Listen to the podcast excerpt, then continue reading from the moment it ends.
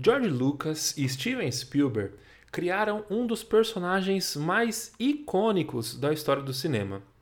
Talvez só de ouvir a trilha sonora você já se lembre dele. Usando como pano de fundo o filme Indiana Jones, hoje vamos conversar sobre como a arqueologia se relaciona com a história. Você já ouviu falar sobre cultura material? Você acha que arqueologia é uma coisa que estuda apenas civilizações que não existem mais ou podemos fazer uma arqueologia hoje, em 2020? Para ouvir sobre isso e muito mais, fica comigo, que eu sou Vitor Alexandre e começa agora mais um História em Fontes.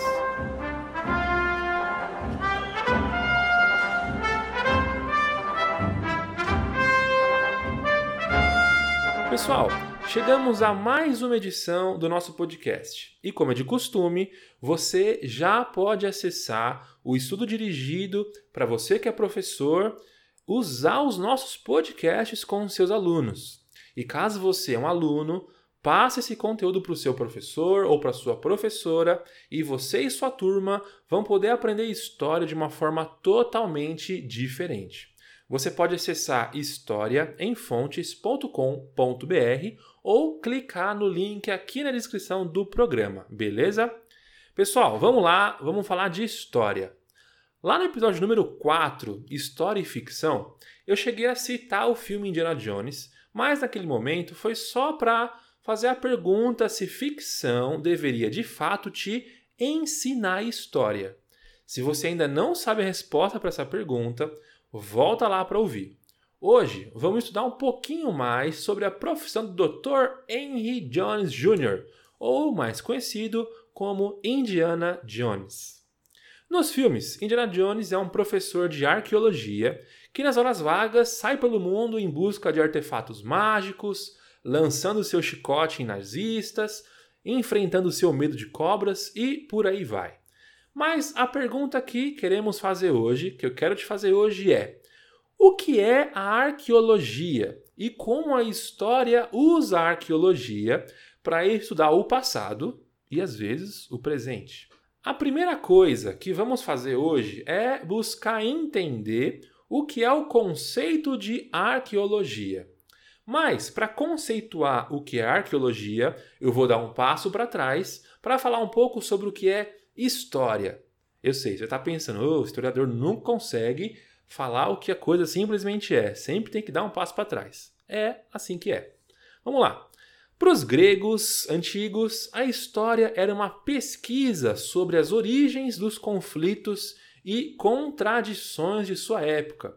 Quem escreveu essa citação foi o autor Pedro Paulo Funari. Funari também traz a seguinte citação do livro História, do Heródoto, que foi escrito no século V antes de Cristo. Diz assim: Abre aspas. Estas são as histórias de Heródoto, de Alicamaço, tornadas públicas na esperança de poder preservar, dessa maneira, a lembrança do que fizeram os homens e de impedir que grandes e maravilhosas ações dos gregos e bárbaros deixem de receber o devido reconhecimento, e assim registrar quais são as causas de suas lutas. Fecha aspas. O autor desse livro, o Heródoto, que foi escrito lá no século V a.C., ele é considerado o pai da história, o primeiro historiador. A gente consegue perceber como ele tenta estudar sobre o que aconteceu para estudar o seu próprio tempo.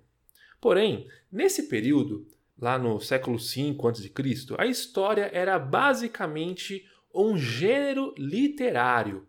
Ela falava bastante sobre os heróis de guerra, como eles eram exemplos de ética, de bravura a serem seguidos. Porém, vai ser no final do século XVIII, ali no início do XIX, que a história se tornará uma disciplina acadêmica. Começava a se estruturar como ciência. E se você ouviu o nosso programa número 7, eu estou aqui fazendo várias, vários links para você voltar e ouvir os nossos programas, né? Tá percebendo? Bom, se você ouviu o programa número 7, vai lembrar da influência daqueles que queriam estudar os documentos originais, nas línguas originais. A história, como ciência, vai beber bastante dessa mesma fonte, porque, como disse o Funari, abre aspas, a história se faz com documentos e que os devemos conhecer muito bem. Precisamos diferenciar documentos falsos de verdadeiros, e isso só é possível com um conhecimento aprofundado da língua utilizada. Fecha aspas. A história, nesse período, ela vai se preocupar bastante, ou melhor, basicamente, com os documentos escritos, ou seja, com fontes escritas. Os documentos escritos são tão centrais que praticamente se tornaram sinônimo de história. E é esse o motivo de que a gente chama de pré-história aquele momento ou as sociedades que não possuíam escrita desenvolvida. É como se antes da escrita não houvesse história. Pré igual antes da história. Só nessa parte da minha fala, a gente já consegue pensar em dezenas de problematizações sobre a própria história e de como ela é ensinada e aprendida. Por exemplo, o que você sabe da história do nosso país antes da chegada dos europeus por aqui? Provavelmente você não sabe nada ou bem pouco, eu tô certo? É como se a nossa história tivesse começado em 1500. O que você acha disso? Bom, nossa história não começou em 1500 e nós podemos dizer isso através da contribuição que a arqueologia dá para o estudo da história. Até existe um campo de estudo da história indígena pré-1500 que se baseia na arqueologia. Mas esses estudos não alcançam grande público porque, como você ouviu no episódio número 10, a nossa história ainda é muito contada pelo olhar eurocêntrico.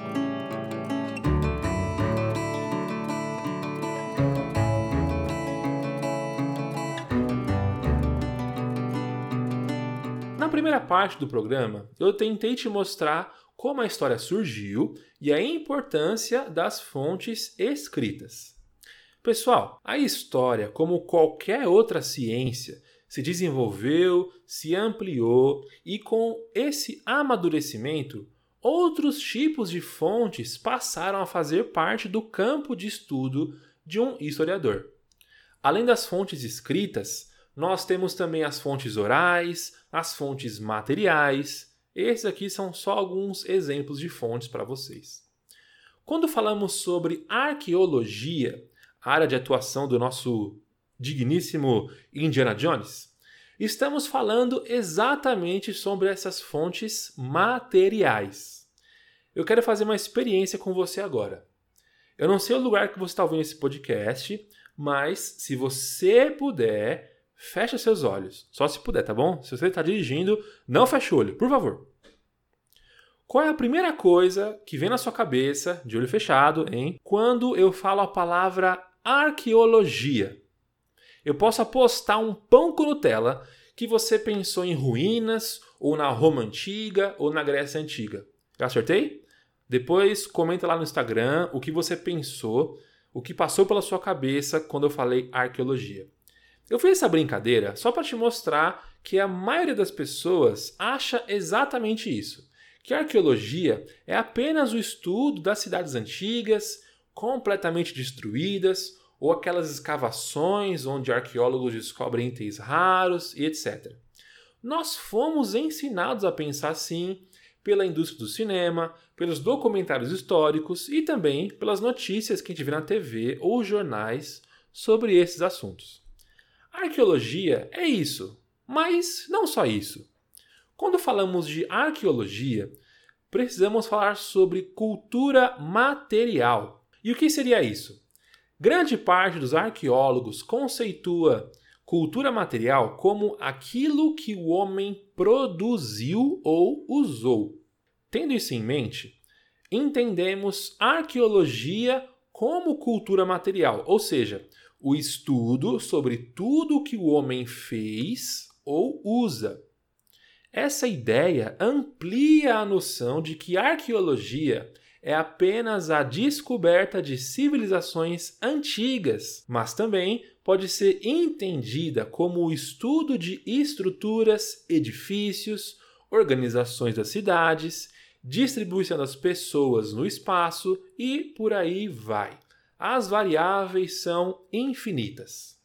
Através da arqueologia, os historiadores podem estudar civilizações sem escrita ou com escrita não especificada, e através da comparação entre documentação escrita e cultura material, os historiadores e arqueólogos conseguem chegar a resultados inovadores. Um exemplo desse trabalho é o próprio Código de Hammurabi, que é uma fonte escrita, mas não está em papel. Eu vou deixar aqui linkado na descrição para você poder ver esse código jurídico tão famoso e também tão antigo. Com a arqueologia e esse entendimento sobre o que é cultura material, um novo, entre aspas, tipo de história também pôde começar a ser estudada. Pense assim comigo. Se antes a história dava mais importância para documentos escritos, como a gente consegue estudar um período em que nem todos sabem escrever ou conseguem produzir fontes escritas? Concorda comigo que a gente tem um número limitado de fontes? A gente só teria fontes dos reis, das rainhas, dos membros do clero, dos exércitos, dos órgãos oficiais dos estados, e a gente conheceria apenas determinadas culturas e sociedades. É, é, na prática é um pouco assim já, né? Mas enfim, com a arqueologia a gente consegue estudar e compreender não só um indivíduo ou um fato histórico, mas sim o seu contexto mais amplo, como a sociedade se organiza, quais eram as relações de trabalho, de renda, de culto, as festividades e por aí vai. Olha só que interessante o que o Pedro Paulo Funari vai nos dizer. Abre aspas. Os grandes personagens, reis, imperadores, papas, não eram mais compreensíveis sem os seus colegas da elite e mesmo sem as grandes massas de trabalhadores que permitiam que eles governassem ou guerreassem. Isso tudo levou a uma ampliação considerável das fontes históricas, pois passavam a interessar as séries, as permanências, as trivialidades, o cotidiano das pessoas comuns. Fecha aspas.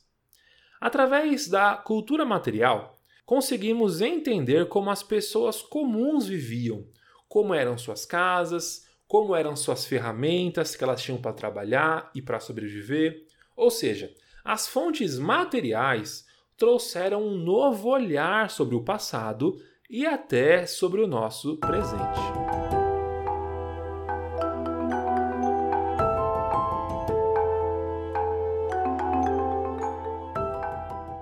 Hoje você já aprendeu o que é história, o que é arqueologia, o que é cultura material. Olha, você está de parabéns, hein? Mas vamos em frente e fazer mais reflexões. Nós já entendemos que a arqueologia estuda basicamente o que o ser humano fez ou usou. Mas esse tipo de fonte ajuda a entender períodos mais recentes? Bom, vamos colocar agora o nosso chapéu e o nosso chicote na cintura e vamos por um momento fingir que somos Indiana Jones, arqueólogos do século 21. Eu vou deixar linkado aqui no programa duas fotos para fazermos um exercício juntos, tá bom? Vai ser muito importante você acessar essas fotos. Mas, enquanto você não abre, eu vou aqui descrever essas fotos. Uma dessas fotos, vai imaginando aí, tá bom? Uma dessas fotos é de um escritório nos anos 90 ou no começo dos anos 2000. Nessa foto, a gente consegue ver mais ou menos umas 19 pessoas. A maioria está sentada em suas mesas de trabalho. As mesas, elas são todas delimitadas com aquela divisória que para uma pessoa ver quem está do lado, ela tem que levantar da cadeira. Em cada mesa de escritório tem um computador daqueles bem antigos, sabe? Com teclado, mouse e aquele monitor gigante, tubão mesmo. Ao lado de cada computador tem um aparelho de telefone, Nas laterais das divisórias tem aqueles papéis grandes, parece um tipo de calendário ou lembrete, uma coisa assim. O espaço não é grande e as mesas são bem próximas umas das outras nesse escritório, certo? Então essa é a foto número 1. Um. Agora vamos analisar a foto número 2. A segunda foto é de um escritório bem mais recente, é de 2019, de uma empresa lá do Vale do Silício. Na foto, a gente consegue ver pessoas trabalhando em mesas que não têm divisória. As cadeiras parecem bem mais confortáveis, o ambiente é bem aberto, amplo. Em cima das mesas, as pessoas usam notebooks ou computadores bem mais compactos. Eu não estou conseguindo ver aqui nenhum aparelho telefônico ou nenhum tipo de lembrete, papel grande, essas coisas. Nem todo mundo usa roupa formal. Tem um rapaz aqui que está com uma calça jeans e camiseta. Parece ter uma reunião entre duas pessoas, mas ambos estão de pé, apoiados numa mesinha pequena, sem cadeiras. No fundo, a gente consegue ver uma sala de reunião, mas as paredes são de vidro. E no canto direito da foto tem dois homens dirigindo carrinhos elétricos. Bom, é, parece isso. Acho que para o nosso exercício já está ótimo. Pessoal, eu descrevi para vocês dois ambientes de trabalho de duas épocas diferentes. Como eu e você, arqueólogos, conseguimos entender o mundo que essas pessoas vivem? Quais são as perguntas e as hipóteses que você faria olhando para essas duas imagens? Na primeira foto, as divisórias são bem altas. Talvez isso queira dizer que a empresa não quer que seus funcionários percam tempos distraindo entre si, ou também talvez seja uma empresa em que os seus trabalhadores precisam de muito foco. Bom, já na segunda foto, quais são as conclusões que a gente consegue tirar do contexto maior que essas pessoas vivem? A gente pode ver uma reunião que é feita em pé, provavelmente essas pessoas dessa sociedade o tempo seja uma coisa que é muito valorizada ou também escassa. E o que falar dos dois rapazes andando de carrinho elétrico ali no canto da foto? O que, que isso nos mostra? Talvez seja uma sociedade em que enxerga o trabalho também como uma forma de prazer, de encontrar prazer. Você percebe como o estudo das fontes materiais pode ser usada pela história para entendermos o mundo que vivemos e não só depender dos documentos escritos, nós acabamos de olhar duas fotos de duas épocas diferentes, retratando um mesmo cenário, um escritório. E a gente consegue ver que não só as tecnologias mudaram, mas a relação do ser humano com o próprio trabalho e com o outro também mudou. Nós podemos fazer esse mesmo tipo de análise olhando para as pichações, os grafites das grandes cidades, por exemplo. O historiador Pedro Augusto Soares de Menezes lembrou a gente que as pichações e os grafites podem ser comparados com famosas pinturas rupestres. Ambos são um tipo de comunicação que passam a mensagem e cabe ao historiador ou arqueólogo decifrar e decodificar esses símbolos. Eu espero que com esse episódio você tenha entendido que para ser um bom historiador, não necessariamente precisamos vestir nossa roupa de Indiana Jones e sair pelo mundo descobrindo artefatos raros. Mas é possível entender o mundo através daquilo que o ser humano criou e usou. O meu desafio para você é que depois de ouvir esse programa, comece a olhar as coisas à sua volta e se questione por que elas são do jeito que são. Por que as salas de aula são organizadas desse jeito? Por que os prédios de hoje são construídos do jeito que são? Por que os apartamentos estão cada vez menores e as casas no interior são maiores? As perguntas são infinitas, da mesma forma que o nosso olhar para o passado também pode ser.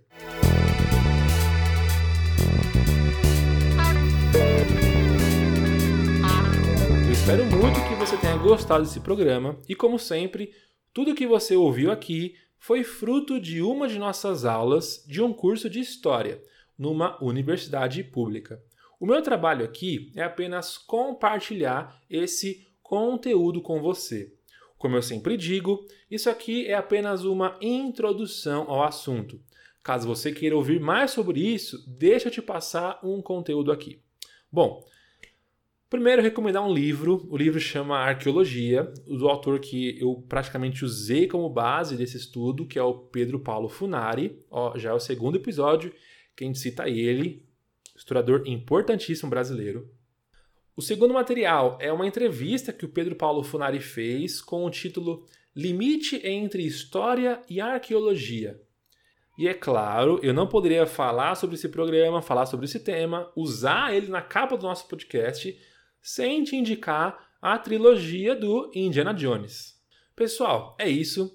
Só lembrando que já tem disponível o estudo dirigido desse episódio para você, professor, usar com os seus alunos.